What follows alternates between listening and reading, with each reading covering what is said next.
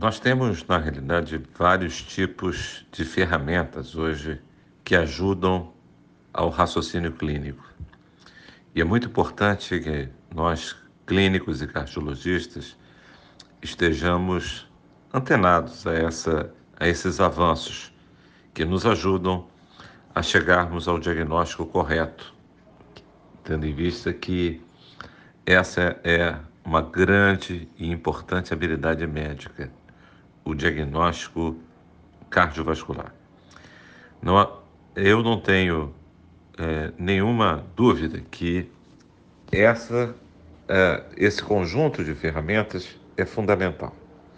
Então, a partir da história do exame clínico e de muitas das vezes alguns exames básicos que chegam ao médico, é fundamental que a gente possa concatenar um conjunto de ações. Essas ações passam né, pela coleta interpretação, análise e, obviamente, a gente definir se a gente está satisfeito, chegamos a esse diagnóstico, ou se a gente precisa, é, a partir de uma hipótese inicial, avançarmos em mais exames ou refinar uh, o nosso história e o exame clínico. Esse é um processo sequencial e muitas das vezes que voltamos às etapas anteriores para que a gente possa nos aproximar do diagnóstico final do paciente. Então, a, a, é fundamental que logo depois que nós façamos isso, nós possamos a, colocar uma lista de problemas, essa lista de problemas na ordem temporal, aqueles problemas ativos ou algumas informações que poderão servir para que a gente possa entender o contexto. Vivemos uma era que os pacientes têm múltiplas comorbidades e muitas das vezes pacientes idosos e muito idosos. Então é fundamental essa, essa ferramenta que é a lista de problemas. Logo de seguir, a gente conecta termos médicos e qualificadores semânticos. Qualificadores semânticos definem se o problema é agudo, subagudo ou crônico, se o problema é, é unilateral ou bilateral, se acomete é, sistemicamente o indivíduo uh, ou apenas numa região, é, e obviamente a caracterização muitas vezes da dor ou do sintoma, se, é tipo pontada, aperto, queimação. É, e a partir daí a gente avança em algo fundamental que é a representação do problema.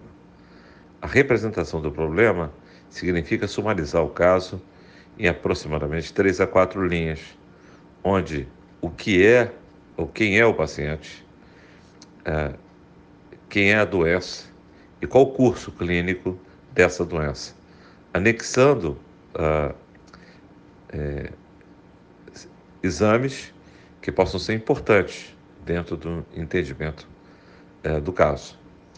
Quando nós fazemos uma boa representação do problema, isso rapidamente vai é, nos levando né, em direção a uma coisa fundamental que são os script illness, ou seja, formas como nós acumulamos na memória de longo prazo a características de uma determinada doença ou de um conjunto de doenças que vão ser uh, utilizadas no diagnóstico diferencial. É, Script Illness é, combina informações sobre a epidemiologia, a fisiopatologia, o quadro clínico daquela condição, é, como nós fazemos o diagnóstico, o prognóstico e o tratamento. É, a partir desse momento, abre-se um framework do diagnóstico diferencial. Existem várias maneiras de fazer o diagnóstico diferencial e o que separa muitas das vezes um noviço uh, de alguém que tenha uma experiência e seja um especialista é a forma com que nós organizamos o diagnóstico diferencial em esquemas na cabeça da gente. Mas muitas das vezes a gente deve buscar esse diagnóstico diferencial, sempre três no mínimo, uh, de forma que a gente fique com as condições, que são condições uh, de alto, maior prevalência, as condições que, pela gravidade, a gente não pode deixar de excluir e outras com menor probabilidade. E, obviamente, a partir daí nós testamos. Testamos, né, utilizando ferramentas como o normograma de Fagan, ou seja, buscando a razão de verossimilhança de cada um dos testes adicionais.